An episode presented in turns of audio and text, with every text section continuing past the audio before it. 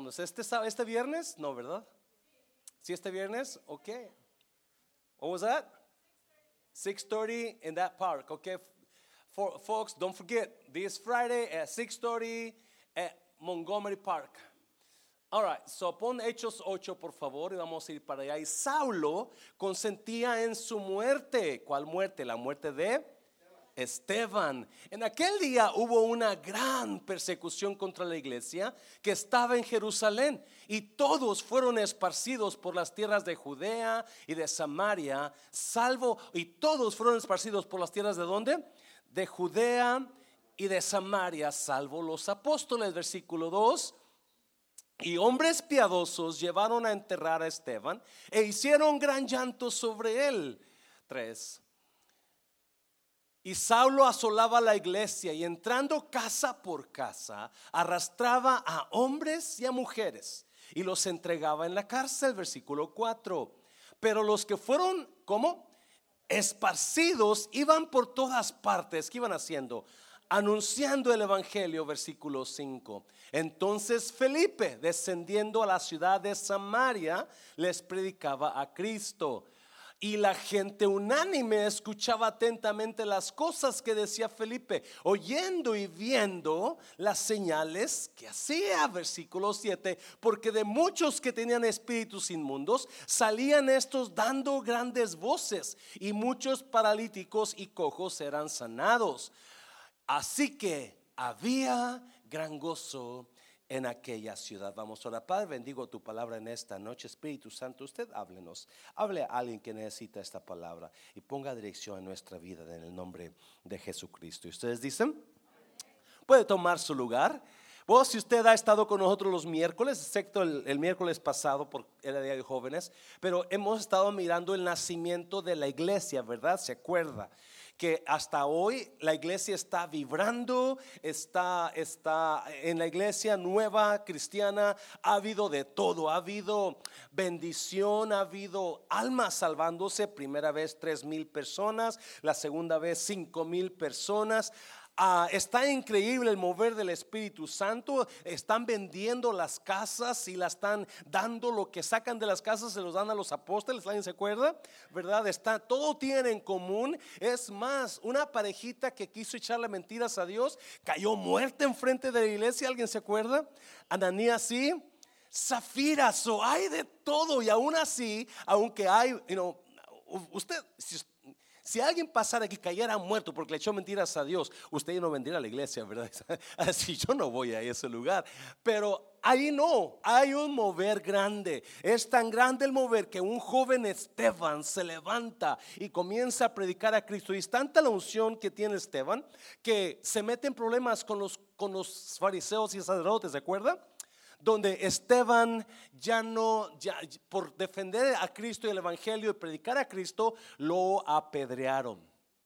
Capítulo 7, todo capítulo 7 habla de la, del sermón de Esteban y al último habla cómo fue apedreado. Y cuando estaba siendo apedreado dijo, Señor, perdónalos, no le tengas en cuenta este pecado. So, Esteban está siendo muerto y aquí en versículo capítulo 8 nos introduce el capítulo 8 a otro joven.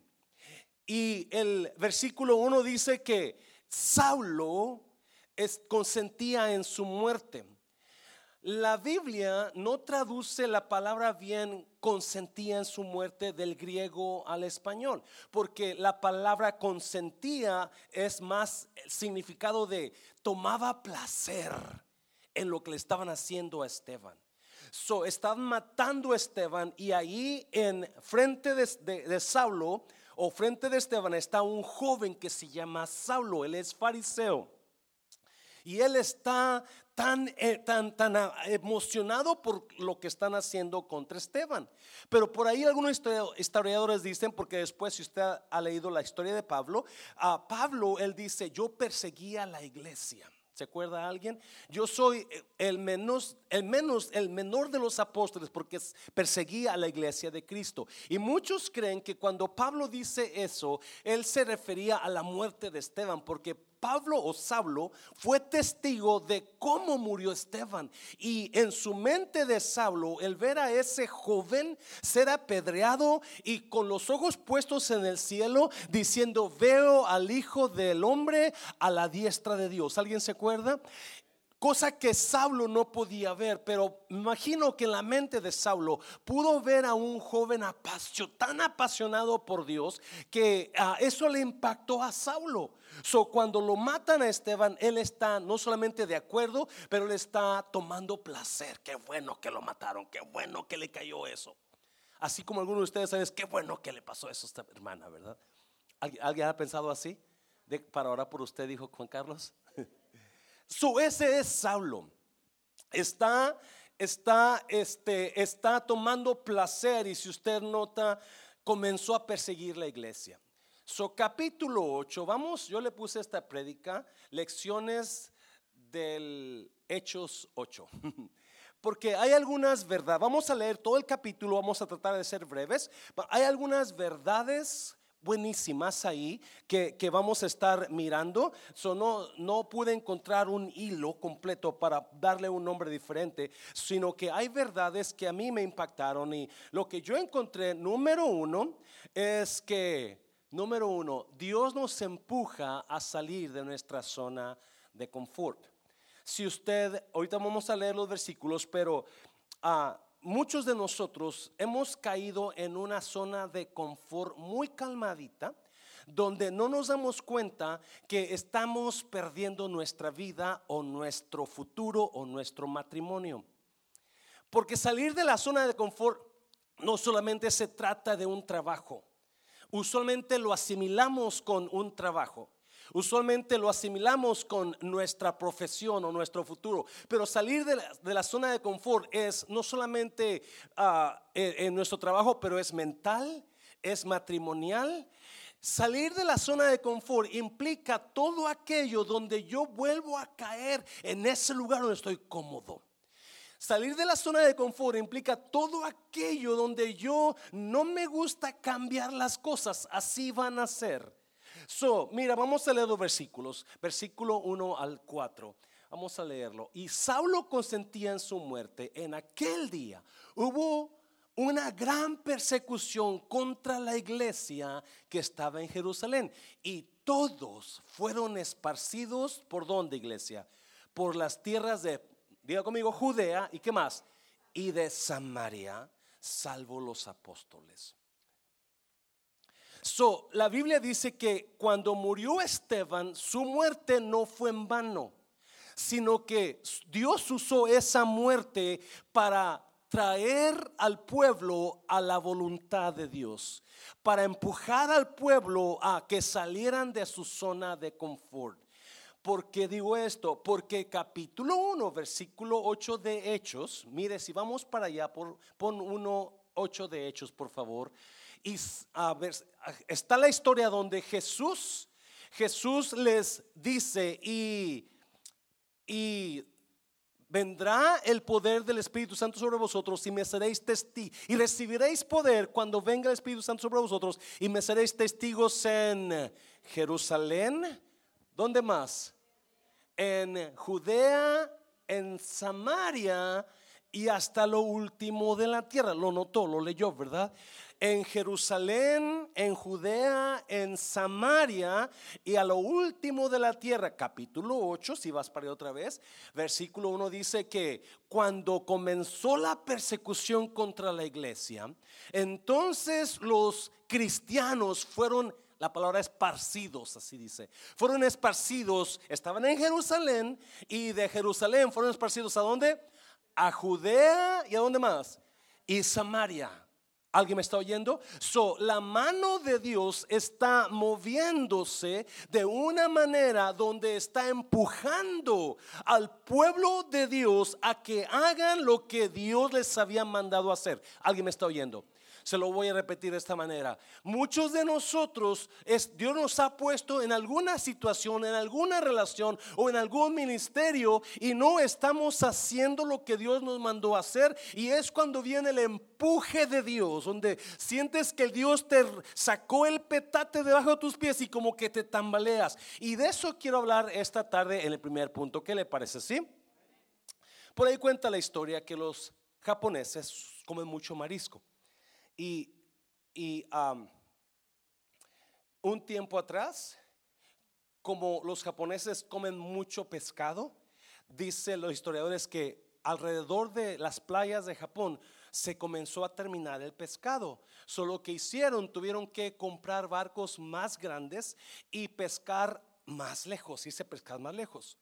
O comenzaron a agarrar pescado allá lejos, pero como estaba muy lejos, entonces cuando venían, cuando llegaban otra vez a sus, a sus playas, ya el pescado había perdido su sabor fresco. no, saben cómo hacerle o que cómo le hacemos para que el pescado no pierda su sabor fresco.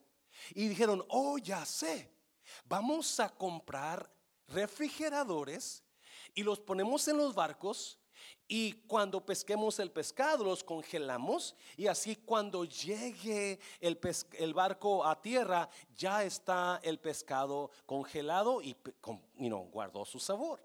Eso hicieron eso, hicieron el, compraron refrigeradores y los pusieron en el barco y, ah, y comenzaron a pescar y cuando llegaron con el pescado congelado se habían dado cuenta que la congelación del pescado hizo que perdiera el sabor fresco. So, se quedaron igual, dijeron, pues ¿cómo le hacemos?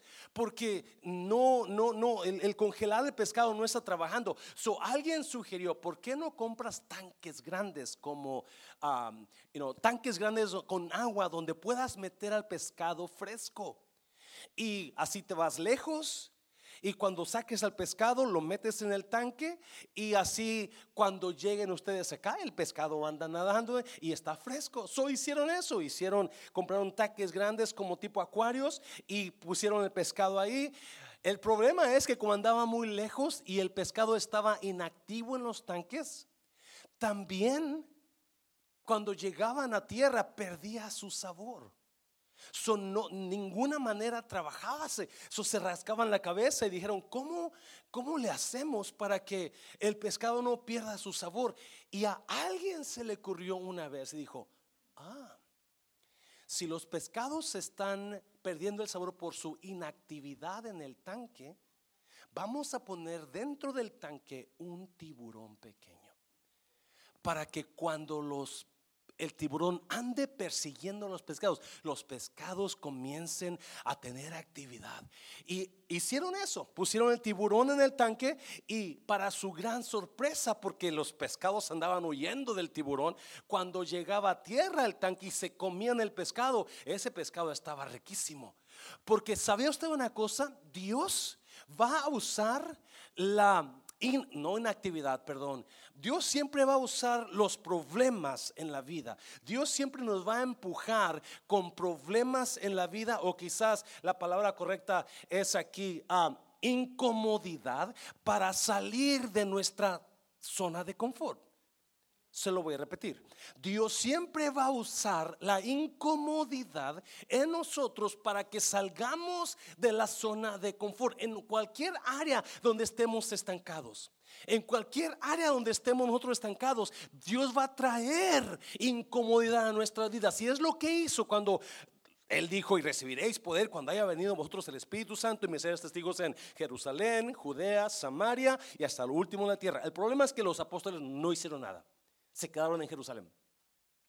Y cuando Dios miró que no hicieron nada y se quedaron en Jerusalén, entonces levantó a un Saulo de Tarso y usó a un Saulo de Tarso para traer incomodidad al pueblo y comenzaron a ser esparcidos por todas partes. Versículo 4, capítulo 8, si lo pones por ahí, versículo 4 y me lo, y me lo pones ahí, por favor.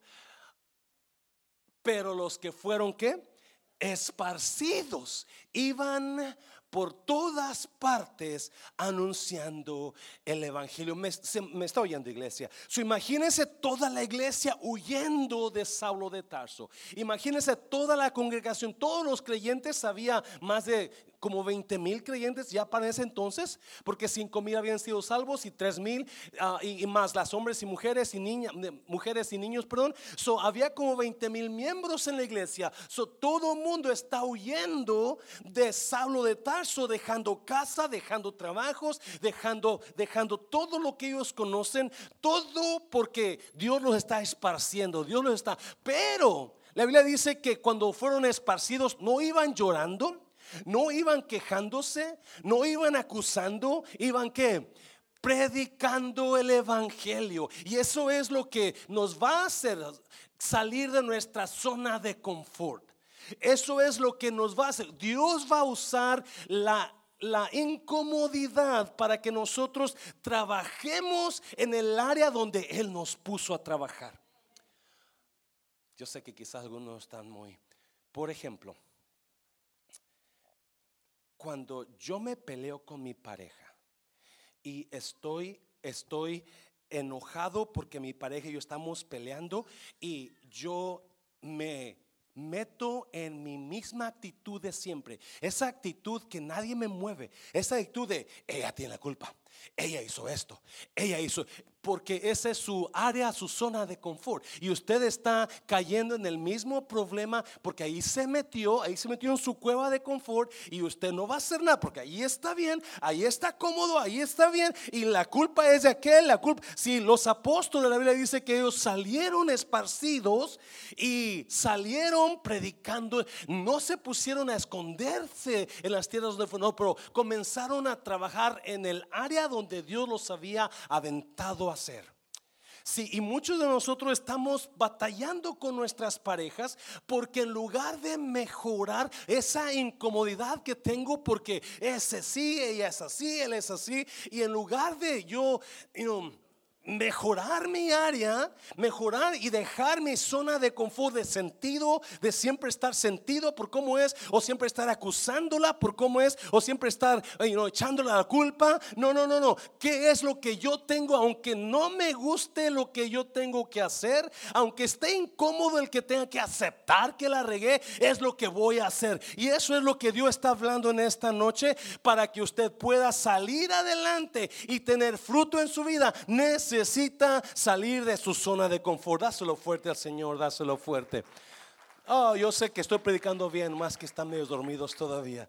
Están enojados con su pareja. Eso es lo que hizo, es lo que hizo Esteban. Felipe, perdón. Esteban, Felipe salió predicando. Y la Biblia dice que salieron esparcidos. Esparcidos. Y alguien usaba la palabra esparcido como la forma en que ellos sembraban en aquel tiempo. La forma en que ellos sembraban en aquel tiempo era tiraban la semilla, ¿verdad? En el, en el terreno, la tiraban, la esparcían, la esparcían. Y eso es lo que Dios hizo con la iglesia. Para poder traer la voluntad de Dios a la iglesia, Dios lo tuvo que esparcir. Y a veces va a usar tanta incomodidad en nosotros que nosotros vamos a querer dejar la toalla, tirar la toalla, querer darnos por vencido cuando no nos damos cuenta que Dios está usando esa incomodidad para que mejoremos. Dios está usando esa incomodidad para que cambiemos de actitud.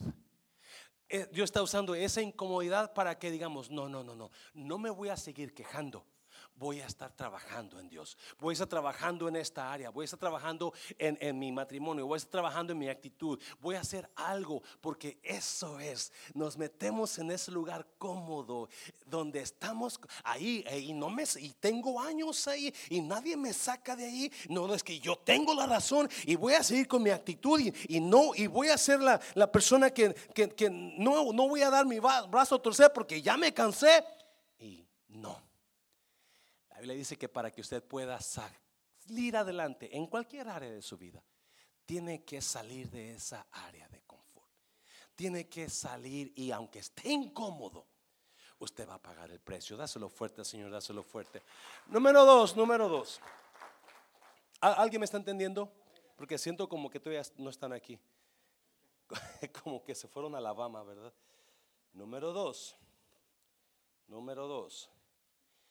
Para recibir mucho, necesito ser fiel en lo poco. Otra cosa que yo aprendo de Hechos 8, por eso le puse eso, porque no hay un tema específico, eso es una capirotada, ¿verdad? Estamos agarrando aquí y allá, pero lo que me enseña la palabra es que para recibir mucho, tengo que ser fiel en lo poco. escuche bien, por favor. Yo creo que un creyente es una persona fiel. Yes? No solamente en el matrimonio o con, lo que tiene en Dios, una persona fiel que lo que Dios le da, pero también en sus trabajos. Yes? Y la Biblia me dice, Jesucristo por ahí dijo cuando Dios, Jesús le dio talentos a tres hombres, ¿se acuerda? Y cuando regresó y le, le pidió cuentas por los talentos, y el que le dio cinco le trajo diez, el que le dio dos le trajo cuatro, y el que le dio uno no le trajo nada, ¿se acuerdan, verdad? Pero al que le trajo diez, le dijo, bien buen siervo y fiel, en lo poco has sido fiel, en lo mucho te pondré. Guárdese eso, por favor, porque esto le ayuda a usted, especialmente si es varón. Digo varón porque usted es el que gana el pan de cada día.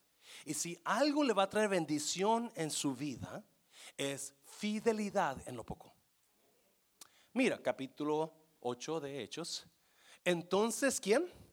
Felipe, descendiendo a la ciudad de Samaria, les predicaba a Cristo, versículo 6.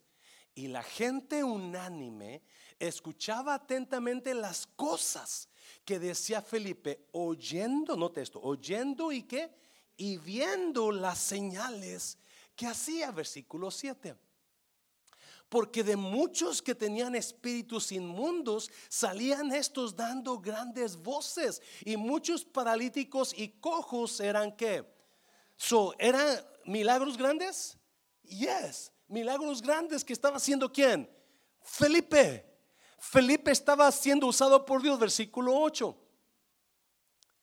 así que había que gran gozo en aquella ciudad. So Vamos a mirar esto. ¿Quién era Felipe? ¿Alguien se acuerda quién era Felipe? Si pones Hechos 21, por favor, para que lo vean.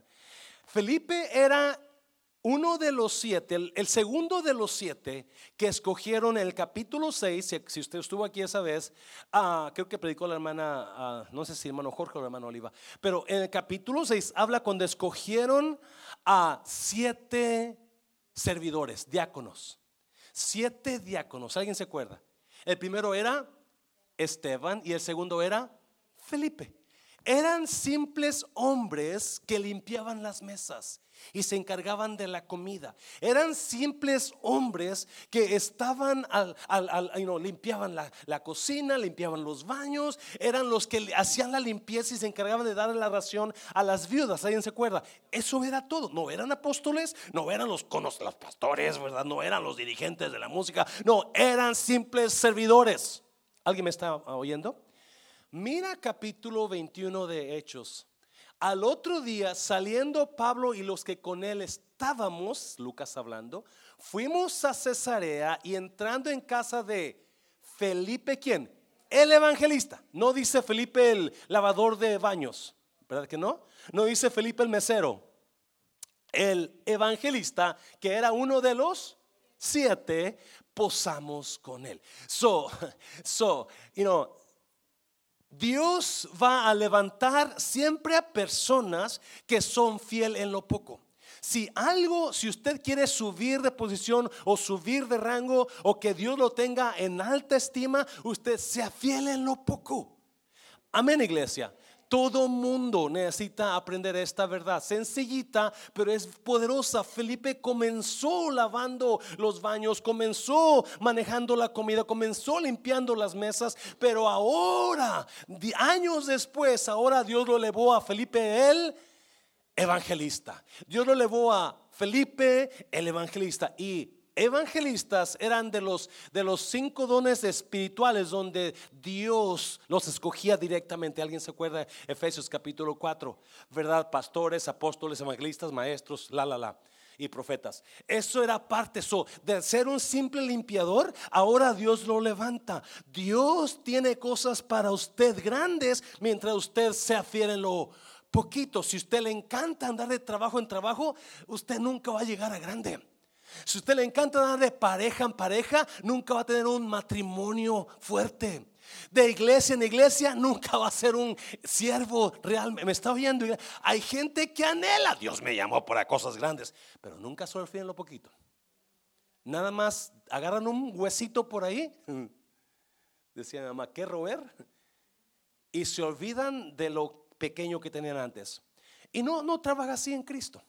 No trabaja así. Si usted notó, ah, dice Pablo que, dice Lucas que había, los, la gente se quedaba atónita mirando oyendo y mirando las señales que se Felipe, porque muchos eran liberados de demonios, eran sanos, paralíticos levantados, porque eso era el poder de Dios elevando a Felipe. Usted póngase en las manos de Dios, usted, cualquier persona, cualquier persona, usted, escúcheme bien por favor, usted tiene el acceso a ese poder. Si usted quiere lograr cosas grandes en Dios, usted póngase a ser fiel a Dios. La inconsistencia siempre nos va a llevar a la pobreza.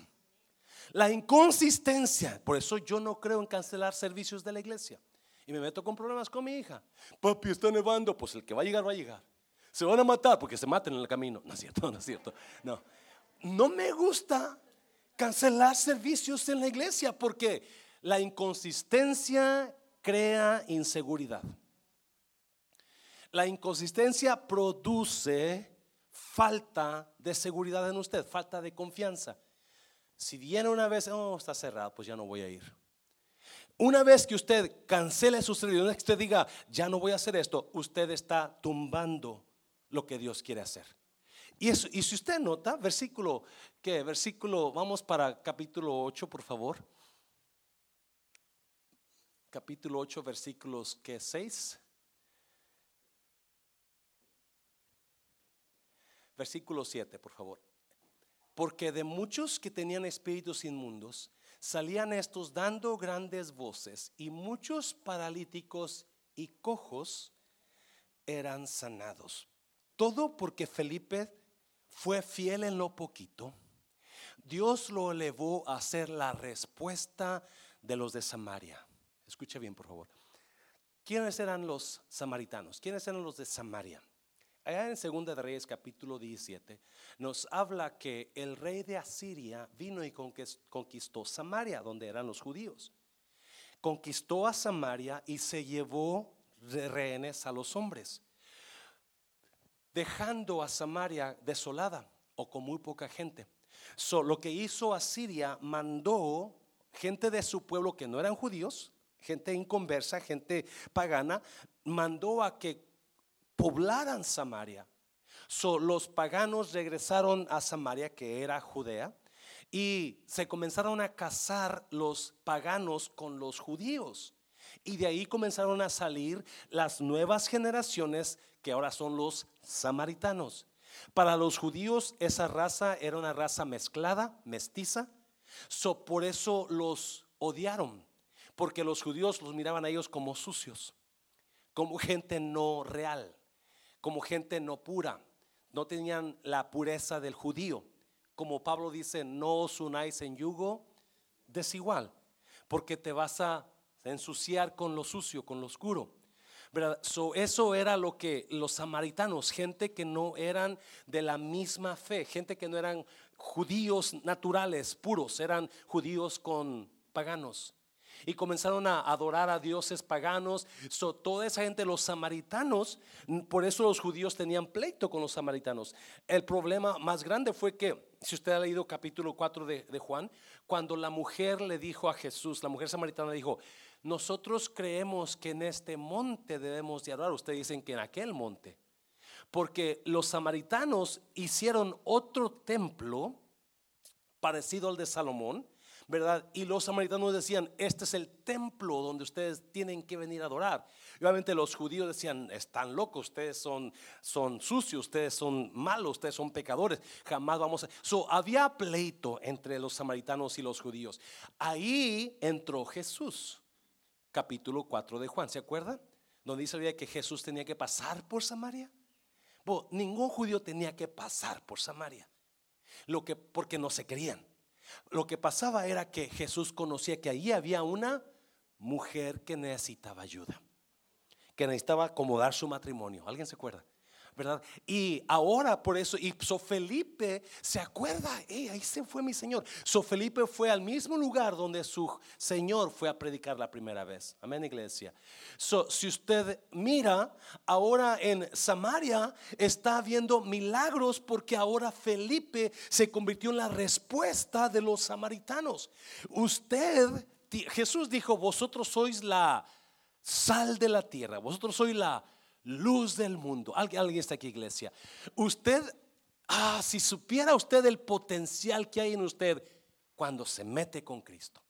Si supiera usted el potencial que usted, las vidas que puede impactar. Usted mira a Felipe impactando vidas en Samaria, impactando gente enferma, impactando gente endemoniada, porque se metió con Cristo a servirle en lo poquito. Hay mucha, otra vez, hay mucha gente que comienza bonito, comienza emocionado y luego, ¡pum!, se acabó todo. No, no, cuando usted meta con Cristo, usted métase con Cristo a servirle hasta que Cristo venga. Y déjame decirte, una vez que usted sea fiel en lo poco, Dios lo va a levantar en lo mucho. Les comento que antes de venir a, de ser pastor, yo, yo manejé una ven y aquí están varias personas que me conocieron así. La ven de la iglesia donde yo fui salvo. Y yo manejé esa ven por 11 años. Y no, la, no más la manejé el domingo, pero la manejaba los sábados para levantar jóvenes. Me iba a las 12 del día a, a levantar jóvenes para para la noche el sábado y llegaba a mi casa a la una de la mañana el domingo. Ah, me levantaba a las seis de la mañana del domingo para ir por la iglesia a traerlos en la mañana. La hermana Teresa era una de ellas, los hermanos Sánchez eran algunos de ellos y los llevaba yo a la iglesia a mediodía a las once de la mañana y me regresaba a sus casas, llevarlos a sus casas porque había dos servicios en la tarde, en la mañana, en la tarde. saliendo del servicio a la una, una y media de la tarde, correr a sus casas con ellos. Es más, una vez me paró la policía por andar you know, muy rápido en la ven y cuando miró que era de la iglesia, me dijo, vete con cuidado, no me dio ticket. Pero ese era, y porque tenía que ir, los dejaba, llegaba a comer a la casa y vámonos otra vez, porque en la tarde tenía que traerlos al servicio y llevarlos a la noche. Una vez se nos compuso la vena, aquí está Teresa, les digo, aquí en la, en Carrollton, en la, en la ¿te, acuerdas Teresa? Eras tú y Silvia, creo. Ah, en la, en la Kelly y una que está ahí por cerca de la Frankfurt. ahí se nos quedó la camioneta a medianoche. Llegamos a la casa como a las 3 de la mañana, porque, y esa era mi, rutina, por 11 años, eso es lo que yo hice, aparte de, de trabajar con los jóvenes como guitarrista y, y, la, la, la. Nunca en mi vida pensé que iba a ser pastor un día, porque el que es fiel en lo poco, Dios te va a poner en lo mucho. Dáselo fuerte al Señor, dáselo fuerte. Versículo 8, mira lo que dice ahí. Mira lo que dice. Así que había que gran gozo en aquella ciudad. Obviamente el gozo es por el poder del Espíritu Santo, pero ¿quién llevó ese poder allá? Felipe. Fue esparcido, él fue a sembrar semillas de gozo, semillas de alegría. Usted y yo tenemos ese poder, iglesia. En lugar de ser tristeza y muerte y enojo y pleitos, podemos cambiar nuestra actitud y decir, no, yo voy a dejar que Dios me use para que yo sea gozo para que yo produzca alegría donde yo esté ahí. Dáselo fuerte al Señor, dáselo fuerte. Número tres, ¿qué más aprendemos? Esto es rápido.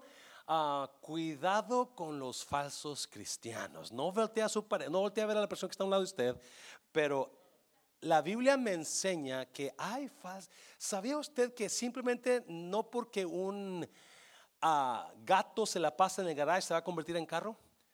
¿Verdad que no? No. No porque la gente venga a la iglesia son cristianos. Rápidamente vamos a ir a ir, voy a volar ahí porque el, el número cuatro me gusta más. Pero había un hombre llamado Simón que antes ejercía la magia en aquella ciudad y había engañado a la gente de Samaria haciéndose pasar por algún grande versículo 10. Mira, a este oían atentamente quiénes, todos, desde el más pequeño hasta el más grande, diciendo, este es el gran poder de Dios. No, si usted ya dejó todo ese mugrero, ¿verdad? La mayoría de nosotros venimos de allá donde te fueron a, hacer una barrida, te quebraron un huevo y te limpiaron el huevo, ¿verdad? Rafael me estaba diciendo que otro día fue que lo sobaran y la persona lo que quería comenzar a lavar, ¿verdad? A dar una barrida y le decía, yo no quiero eso, yo, tú no creerás eso, pero eso es cierto, le decía el Señor este. Pero hay mucha gente que está engañando a la gente pensando que eso es de Dios. Y eso es lo que creíamos. El, otro día yo fui al rancho a comprar unas, unas cosas para el restaurante y saliendo veo un cartelón y dice, se leen las cartas y se hacen amarres. Yo dije, ¿qué son amarres? Pensé en un nudo, ¿verdad? Y hasta que le pregunté a alguien, ¿qué es, qué es hacer amarres? Hello, hermano, ¿quiere, ¿le gusta a alguien? Usted le ayuda a que se la amarre. Me empezó a dar ideas. Hmm, ¿A quién comienzo a pensar en amarrarme? es cierto. Pero es lo que hacía Simón el mago. No, escuche bien. Los historiadores creen, algunos dicen, ya, a mí se me hace que él se amarró aquella por alguna manera. creen, los historiadores dicen que Simón el mago era muy reconocido en Samaria. Era tan reconocido que creían que Simón era tipo Dios. No solamente en Samaria era reconocido Simón el mago como algo grande, pero también en Roma. Dicen que en Roma la gente lo reconocía como algo grande, algo poderoso. So, imagínense cuando viene Felipe y comienza Simón el mago a ver lo que estaba pasando. Versículo 11. Y le estaban atentos porque con sus artes mágicas les había engañado mucho tiempo. Now, déjeme le recuerdo, brujería es brujería y viene de Satanás, ¿ok? Brujería negra, azul, blanca, amarilla, todo tipo de brujería es brujería. Todo tipo de cartas es satánico. Todo tipo de, barridas es, satánico. ¿Alguien me está oyendo, iglesia? Por si acaso, todo tipo de amarre you know, es satánico. No es eso bueno. Amén. So, y les estaba atento porque con sus artes mágicas les había engañado mucho tiempo. ¿Alguien ha sido testigo de brujerías? Ya, un, servidor eh, ha, sido testigo de personas que fueron ah, embrujados. Versículo 12. Pero cuando creyeron a Felipe que anunciaba el Evangelio del reino de Dios y el nombre de Jesucristo, se bautizaban hombres y mujeres otra vez, ¿verdad?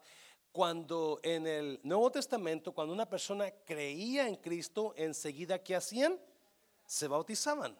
Yo no sé por qué algunas personas no quieren bautizarse, quizás porque no han creído totalmente, pero una persona que cree enseguida se bautiza. En mayo tenemos bautizos, si usted no se bautizó, apúntese. Versículo 13. También creyó Simón mismo y habiéndose que bautizado, estaba siempre con Felipe y qué más. Y viendo las señales y grandes milagros que se hacían, estaba atónito. Este es Simón el mago, el que la gente decía que quizás era Dios. Cuando Felipe viene y comienza a operar en el poder de Dios, automáticamente Simón el mago se queda así porque él comienza a mirar cómo Dios está usando a Felipe y le tiene envidia y comienza a desear lo que Felipe tiene. Otra vez le recuerdo esto. Brujería, no le abra las puertas. Yo sé que hay mucha gente que se desespera porque le he comentado este testimonio. Una vez yo le prediqué a un muchacho y este muchacho me llamó a medianoche nada más para gritarme y decirme que yo era un mentiroso porque Cristo no estaba vivo, Él estaba muerto, me decía. Nomás te llamo para decirte que Cristo está muerto, Él no está vivo. Y le dije, ¿por qué me dice eso, Gregorio? Se llamaba muchacho. Y dijo, porque siempre que le pido algo a Cristo, nunca me lo da. Pero cuando le pido algo a Satanás, enseguida me lo da. Y él estaba, y, y mucha gente se desespera porque Cristo no va a actuar al tiempo de usted. Cristo va a actuar al tiempo de Él. Y al tiempo perfecto para usted, aunque usted no lo crea. ¿Me está oyendo? So, Satanás no le importa que usted se mejore o no se mejore. Él quiere destruirlo, pero Dios quiere lo mejor para usted. So, todo lo que sea satánico, tenga cuidado. No juegue ouijas, todo eso de adivinaciones. Tenga, no juegue con eso. Porque es abrir puertas a los demonios. Amén, iglesia. So, Simón el mago está emocionado por lo que Felipe está haciendo. Rápidamente vamos a la siguiente parte del capítulo 8. Mira, creo que es el versículo 18. Cuando vio Simón que por la imposición de las manos de los apóstoles se daba el Espíritu Santo, les les ofreció dinero. No leí los versículos anteriores porque es muy largo el capítulo, pero cuando los apóstoles de Jerusalén, los meros meros, los ancianos, escucharon que en Samaria estaba predicando el Evangelio Felipe, se fueron para allá, mandaron a Juan y a Pedro. Y llegaron a Samaria y comenzaron a orar por los convertidos para que recibieran el Espíritu Santo y fueron embestidos con el Espíritu Santo. Cuando Simón mira eso, ¿qué hizo? Les ofreció, ¿qué? Dinero. Hmm. 19. Diciendo, dadme también a mí este poder para que cualquiera a quien yo impusiere las manos reciba el Espíritu Santo. ¿Lo están mirando? Versículo 20. Entonces Pedro le dijo, tu dinero perezca contigo, porque has pensado que el don de Dios se obtiene con dinero. Note una cosa, Pedro no le tuvo trabas para decirle, muérete tú con tu dinero. You know, drop dead, you and your money. Porque a veces es importante nosotros ser directos con la gente para salvar sus almas. ¿Me está oyendo, iglesia? Le estamos en un tiempo donde somos, yo soy así, le rodeo mucho alrededor, ando tratando de aterrizar y no puedo porque no me gusta herir a la gente no quiero que se sientan mal, no quiero que, no, pero para que la gente a veces se acomode necesita ser directo. Y Pedro fue directo y le dijo, tú estás mal y ojalá te murieras junto con tu dinero. Mira versículo 21.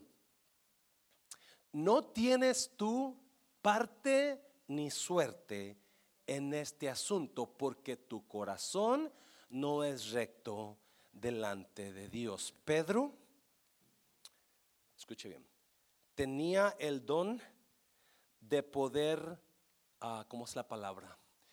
Discernir. Cuando las personas estaban actuando en la carne. Now, el poder discernir es un don muy difícil porque otra vez, porque la mayoría quizás van a estar emocionados con una persona. La mayoría van a estar emocionados con el pastor y qué bonito predica el pastor y qué guapo está el pastor, ¿verdad? Pero quizás escuche una, una persona que pueda discernir y decir, hmm, ese pastor le falta mucho ese pastor no conoce bien la Biblia, ese pastor le falta espiritualidad, ese pastor, porque saben discernir. usualmente la persona que sabe discernir va a notar. Una vez me invitaron a una graduación de algunos hermanos que estaban aquí estudiando y en la graduación invitaron a la encargada grande. Y ya pasó la encargada grande y ya dijo lo que tenía que decir. Y una persona que estaba conmigo, me acuerdo que me dijo, no trae nada no trae nada de qué, yo la veo vestida bien. No, espiritual, no trae nada. No tiene nada esa persona. Y, obviamente porque hay gente que sabe discernir. So Pedro pudo discernir la, el, corazón de Simón y le dijo, no tienes que parte ni suerte en que en tú no eres, tú no perteneces aquí. Tú no eres creyente. Tú no eres cristiano. Tú no eres real tú eres, tú no eres hermano, tú eres primo, ¿verdad? Cristino, dáselo fuerte Señor, dáselo fuerte Señor. Ya vamos a terminar. Eso, más quiero enseñarles esa parte porque sí hay gente que no, es lo que aprendemos en Hechos, que hay personas que no son reales y no comienza a mirar ni a acusar y decir, no, yo, yo sé que aquí el hermano tampoco es real, yo sé que aquí hermana. No, vamos al capítulo 8, número 4, número 4. En aprendo en Hechos 8 que necesito afinar mi oído a la voz del Espíritu Santo. No es muy importante, yo creo mucho en esto. Y yo creo que una de las razones que el ser humano está tan mal, yendo en mala dirección, es porque no estamos escuchando la voz del Espíritu Santo. Estamos haciendo malas decisiones, estamos haciendo ah, las decisiones incorrectas porque no estamos escuchando la voz del Espíritu Santo. Ya voy a terminar. Mira, capítulo 8, versículo 26. Un ángel del Señor habló a Felipe diciendo, levántate y ve hacia el sur por el camino que desciende de Jerusalén a Gaza, el cual es desierto. ¿A quién le dijo eso el ángel? ¿A quién le dijo? A Felipe, ¿verdad? Felipe es la estrella de capítulo 8. Felipe es el mero mero aquí. Versículo 27. Entonces, ¿qué hizo Felipe? Él se levantó y fue. Y sucedió que un etíope, eunuco, funcionario de Candace, reina de los etíopes, el cual estaba sobre todos sus tesoros y había venido a Jerusalén para adorar. Los etíopes eran hombres usualmente castrados. Eh, y los castraban porque tenían dos posiciones usualmente los etíopes. Ah, ya ve que en aquellos tiempos los reyes tenían un harem de mujeres, ¿verdad? So, los etíopes los castraban para poder cuidar a las mujeres si no hubiera problemas con ellos y las mujeres. So, usualmente era lo que servían los etíopes, pero también los ponían como tesoreros de el, reinado de, cierto rey, porque también era una posición muy alta, solo los castraban. Y este etíope era uno de ellos era un tesorero de Candace, reina de los etíopes. Candace se le decía a las esposas de los reyes que estaba al tanto del harem del rey y estaba al tanto de los etíopes. eso era lo que hacía en versículo 28. Volvía sentado en su carro leyendo al profeta Isaías.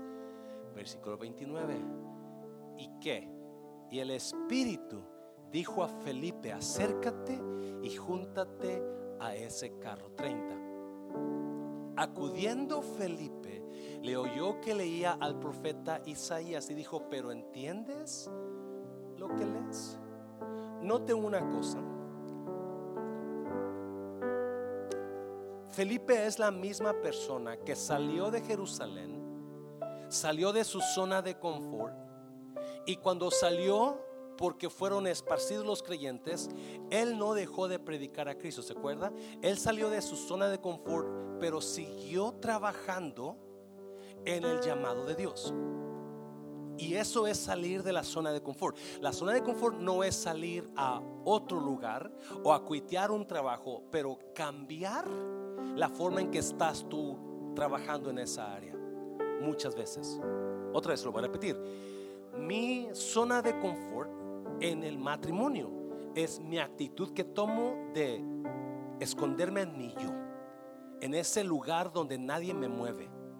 Donde así soy yo y es que ella tuvo la culpa y ella y a mí ya no me la va a hacer y, y esa es mi actitud, es su zona de confort.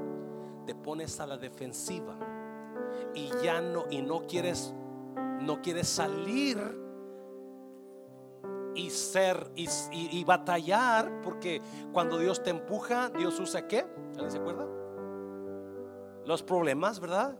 La incomodidad cuando Dios te empuja para que salgas de tu zona, Dios usa la incomodidad. Y muchos de nosotros estamos tan mal llorando o quejándonos cuando no nos damos cuenta que Dios está usando esa incomodidad para que cambie nuestra situación, para que salga de mi ah, zona de confort.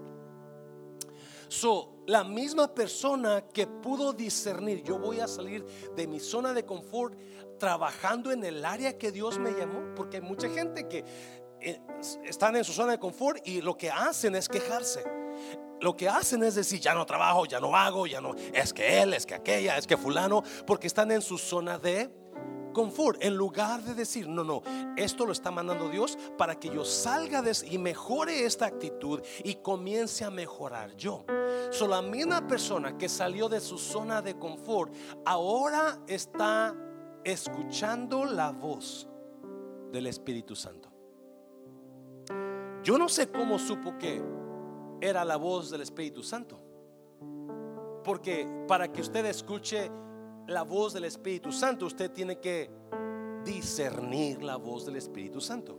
Yes.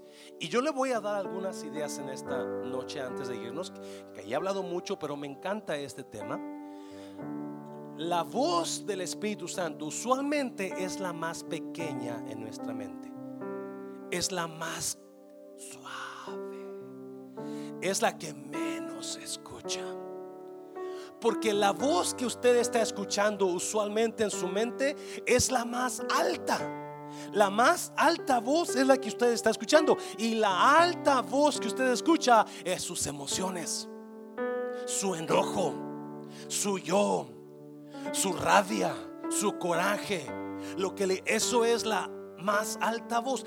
por eso es medio mundo se va con la voz más alta que es su emoción de usted, que es la emoción de que conoció a una persona nueva y, uh, pum, pum, pum. Esa es la voz de su carne, de su emoción. Esa voz de enojo que trae usted contra su pareja, esa es la más alta voz. Cuando le dice la voz, mátalo, y usted dice, amén, yo lo voy a matar. Y la voz menos pequeña, la voz más suave es la que estamos allá. ¿Qué estás diciendo, Dios? Mátalo, mátalo, mátalo. Yes, yes, yes. A ver, ¿qué dice aquí? No te escucho a ti, no te escucho. Perdónalo, perdón. No te escucho, no, no. Mátalo. Yes, yes, yes. Esa es la voz, la diferencia en las voces. Es más, la voz del Espíritu Santo frecuentemente la confundimos con la voz de lo que ya conocemos. Wow. Se lo voy a repetir. La voz del Espíritu Santo frecuentemente la confundimos con el sonido de lo que ya conocemos. Samuel, Dios le habló a Samuel, Samuel, Samuel, y se levanta Samuel y corre a donde, a donde está el profeta Eli. Porque él piensa que es Elí el que le está hablando. ¿Y por qué Elí? Porque es lo que conoce Samuel. Esa es la persona quien conoce. Y pensamos que esa es la voz del Espíritu Santo. Y Elí le dice, yo lo estoy llamando, ve, acuéstate. Y ahí va otra vez, Samuel. Y ahí otra vez, Samuel, Samuel. Y ahí va corriendo, me llamaste, Señor. No, yo no te llamé. Vete, acuéstate. Y ahí va Samuel otra vez. Samuel, Samuel. Sí, y ahí va otra vez. Y entonces Elí entiende. Ah, es Dios el que te está. Escucha bien. Muchas veces. Porque conozco a mi pareja por muchos años. Y yo sé que esa, esa persona no va a cambiar. Solo el Espíritu Santo me está diciendo, déjala. No va a cambiar. Y, usted está pensando que esa es la voz del Espíritu Santo cuando es lo que usted conoce. Porque no es, porque la voz del Espíritu Santo le va a decir, llévalo hacia mí. La razón que el Espíritu Santo le habló a Felipe que fuera el eunuco era para que Felipe llevara al eunuco a Cristo, para que le predicara el pasaje que iba leyendo el eunuco en ese momento era Isaías 53, creo. Donde dice, como cordero fue llevado al matadero y no abrió su boca. ¿Alguien está aquí todavía? So, so, y nosotros estamos creyendo que la voz que nos está diciendo es que no va a cambiar, es que así es, tengo 30 años con esta persona y es lo mismo. Y esa es la voz del enemigo. Esa no es la voz de Dios. Porque la voz de Dios la confundimos con el que ya conocemos. Y usualmente la voz de Dios nos va a llevar en otro lugar que no estamos acostumbrados. Incomodidad. No, perdónalo. Ámalo. Llévale sus florecitas a tu pareja. Es que me hizo esto. Llévale florecitas. Incomodidad. Y así está Felipe. Está tratando. Pero él sí supo discernir la voz que era de Dios. Y la Biblia dice que mientras iban en camino, ahí hubo agua y el único dijo, aquí hay agua, ¿qué impide que yo sea bautizado? Y Felipe le contestó, si crees de todo corazón, bien puedes. Y se bajaron del carro y ahí mismo lo bautizó y el eunuco se fue contento y Felipe se lo al Espíritu Santo a otro lugar, a Gaza. Porque la intención de Dios siempre no es que usted se pelee con su pareja, no es que usted tenga agarres contra alguien, siempre es perdonarlos a tal manera que los lleve a una relación mejor con Cristo. Cierra tus ojos, cierra tus ojos.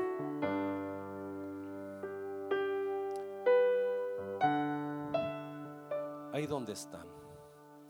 ¿Qué es la voz que usted está escuchando últimamente?